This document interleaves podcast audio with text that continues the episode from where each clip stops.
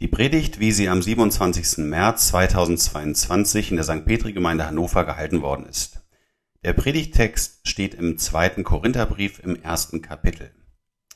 Dort schreibt Paulus an die Gemeinde, Gelobt sei Gott, der Vater unseres Herrn Jesus Christus, der Vater der Barmherzigkeit und Gott allen Trostes, der uns tröstet in aller unserer Bedrängnis, damit wir auch trösten können, die in allerlei Bedrängnis sind, mit dem Trost, mit dem wir selber getröstet werden von Gott.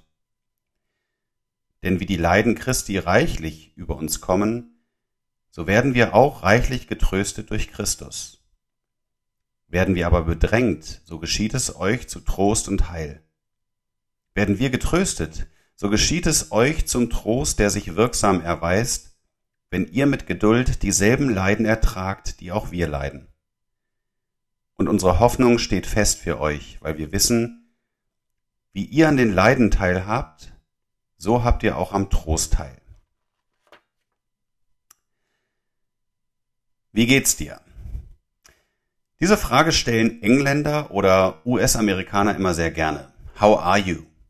Und damit bezwecken sie eigentlich nichts anderes als freundlich zu grüßen. Eine Antwort auf diese Frage wird meistens gar nicht erwartet. Und diese etwas bittere Erfahrung machte ich während meines Auslandsjahrs in St. Louis.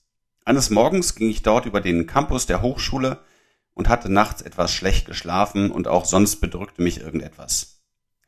Da kam ein Student vorbei und fragte, How are you doing? Ich freute mich, dass mich das ausgerechnet in diesem Moment jemand fragte und war dabei, ihm zu antworten, als ich merkte, dass er schon längst weitergegangen war. Ziemlich uneinfühlsam. Aber das passt irgendwie dann doch wieder ganz gut zu unserer Zeit und Gesellschaft. Wenn du die Frage stellst, wie geht's dir, dann will man in der Regel hören, ach, eigentlich ganz gut oder muss ja. Ein, naja, weißt du, eigentlich nicht so gut. Ich habe da nämlich so Sorgen und Probleme, kann beim einen oder anderen schon leichte Panik hervorrufen, weil man dann in Probleme und Sorgen des Gegenübers hineingezogen werden könnte. Leiden, Nöte, Krankheiten, Tod und Sterben, das sind Bereiche, die Menschen gerne ausklammern. Um viele Menschen wird es einsam, wenn sie krank sind oder im Sterben liegen. Und auch sonst ist für Sorgen, Probleme und Trübsal kaum Platz unter uns. Die Werbeindustrie gaukelt einem den sportlichen, fitten jungen Menschen vor. Menschen, denen es nicht gut geht, passen nicht in solch ein Bild. Es sei denn, es gibt etwas, das das Problem wieder beseitigt. Nimm eine Tablette hier oder eine Pille da und dann kannst du wieder fröhlich herumspringen.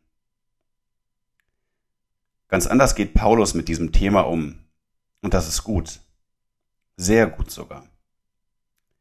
Weil wir in Zeiten leben, wo sich diese Themen nicht mehr wegschieben lassen, sondern damit umgegangen werden muss.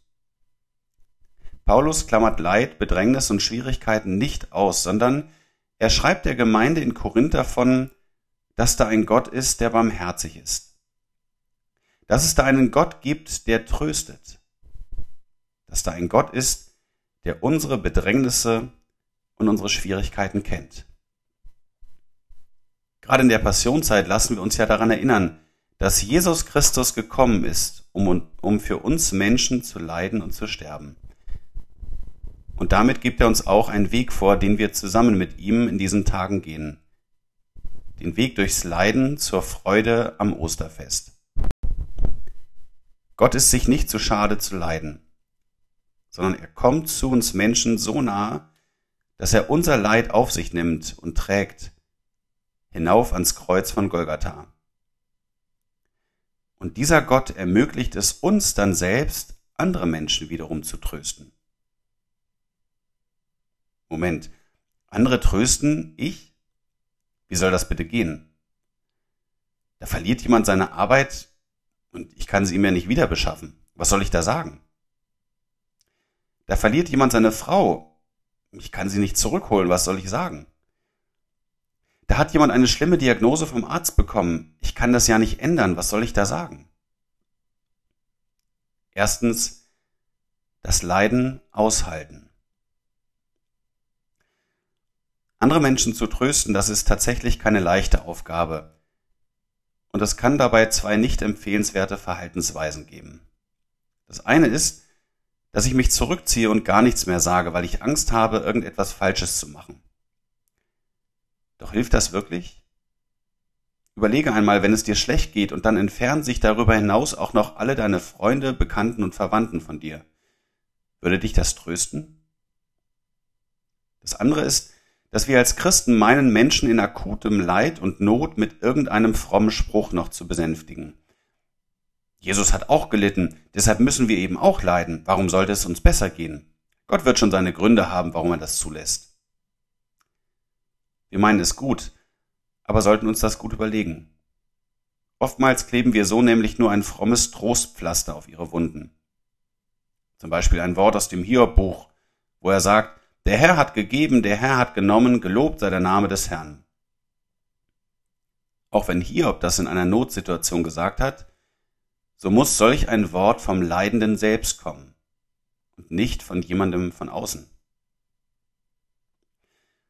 Und so haben wir unsere Berührungsängste. Doch was kann da helfen? Als ich im Zuge meines Theologiestudiums mein Diakoniepraktikum in Dirkesdorp auf Temba in Südafrika absolvierte, arbeitete ich dort auch mit vielen Einheimischen zusammen. Eines Morgens wurde in einer Andacht abgekündigt, dass ein Kind gestorben war. Es war beim Spielen tödlich verunglückt. Es war schrecklich und es schockierte mich und natürlich gab es auch Trauer, Entsetzen und Tränen. Während dieser Wochen gab es mindestens drei Todesfälle. Und was mich beeindruckte, war der Umgang dieser Menschen mit Tod, Leiden und Sterben.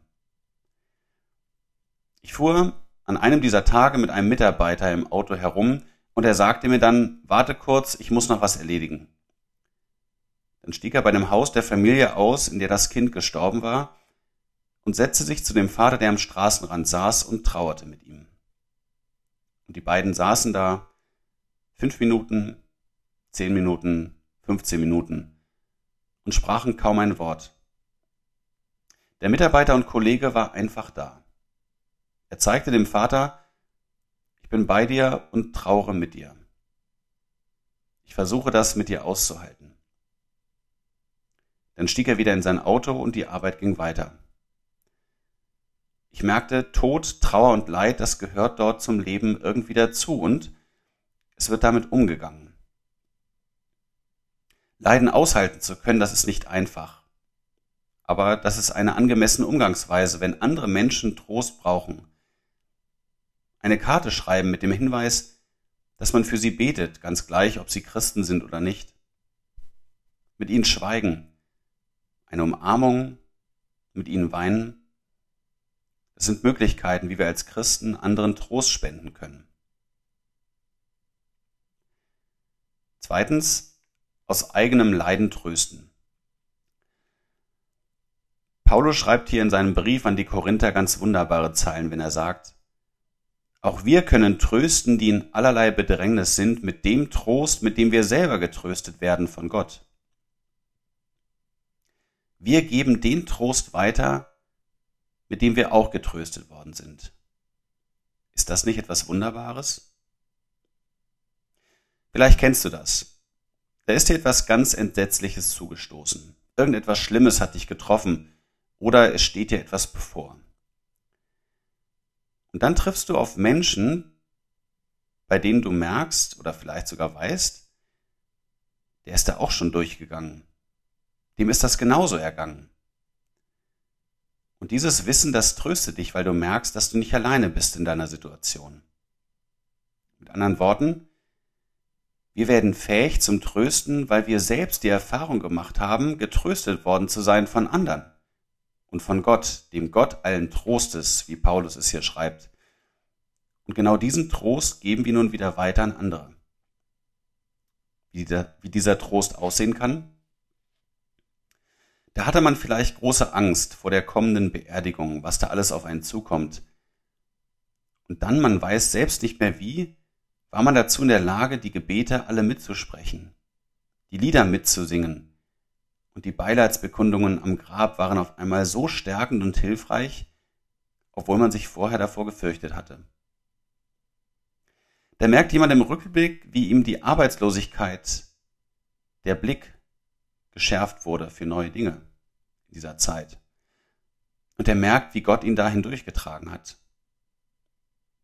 Da haben jemandem Menschen nach dem Verlust des Partners so wunderbar beigestanden und Worte gefunden, und man ist Gott einfach nur dankbar für diese Hilfe. Und unterschätzen wir nicht den Trost, den die alten Lieder aus dem Gesangbuch uns geben. Paul Gerhard, der selbst drei seiner vier Kinder und seine Ehefrau zu Grabe tragen musste, der tröstet und hilft mit seinen Liedern und seiner Erfahrung auch Jahre und Jahrhunderte nach seinem Tod immer noch viele Menschen mit dem Trost, den er selbst von Gott erfahren hat. Ja, wer, wer selbst Leid erlebt hat, der kann andere ganz anders trösten. Nicht durch seine eigenen Heldenberichte, sondern ganz einfach mit seiner Nähe, seinem Mitgefühl, seinem Schweigen. Auch wenn man sich nicht zu 100 Prozent in den anderen wird hineinversetzen können. Drittens, vom Gottes Trostes stärken und trösten lassen. Grundlage des Trostes, auch durch uns Menschen, das sind niemals wir. Das macht Paulus in diesem Brief ganz deutlich. Grundlage und Urheber des Trostes, das ist Gott selbst. Paulus schreibt, Gelobt sei Gott, der Vater unseres Herrn Jesus Christus, der Vater der Barmherzigkeit und Gott allen Trostes, der uns tröstet in aller unserer Bedrängnis, damit wir auch trösten können, die in allerlei Bedrängnis sind, mit dem Trost, mit dem wir selber getröstet werden von Gott. Denn wie die Leiden Christi reichlich über uns kommen, so werden wir auch reichlich getröstet durch Christus. Wir haben einen Gott, der doch unser ganzes Leid und Elend kennt. Deshalb lädt er uns immer wieder zu sich und ruft uns zu, Kommt her zu mir, alle, die ihr mühselig und beladen seid, ich will euch erquicken im heiligen Abendmahl, da will er uns ja nicht nur unsere Sünden vergeben, sondern er kommt selbst in uns hinein und will uns wieder auf die Beine helfen, uns Kraft geben, uns neue Zuversicht schenken. Wenn wir zum heiligen Abendmahl kommen, dann empfangen wir den, der von sich selbst sagt, ich bin die Auferstehung und das Leben. Da bekommen wir das Leben, das neue Leben, das ewige Leben. Und da gibt es keine Sorgen und kein Leid, das zu klein oder zu groß für Gott wäre, als dass er es nicht selbst kennt und dir leichter machen möchte. In Jesus hat er alle menschlichen Leiden und Schwierigkeiten durchgemacht. Und gerade im heiligen Abendmahl können wir uns wieder vergewissern, dass er uns in aller Traurigkeit festhält und nicht alleine lässt, weil er da leibhaftig zu uns kommt unter Brot und Wein. Durch den Gottesdienst und Gottes Nähe, da wirst du getröstet. Das heißt nicht, dass alles Leiden auf einmal aufhört und verschwindet. Das wird manches Mal erst in der himmlischen Herrlichkeit der Fall sein. Aber es kann das zur Realität werden, was Paulus hier schreibt, dass wir mit Geduld dieselben Leiden ertragen, die auch wir leiden. Leiden annehmen, es geduldig tragen zu können, Darauf zielt aller Trost letztlich.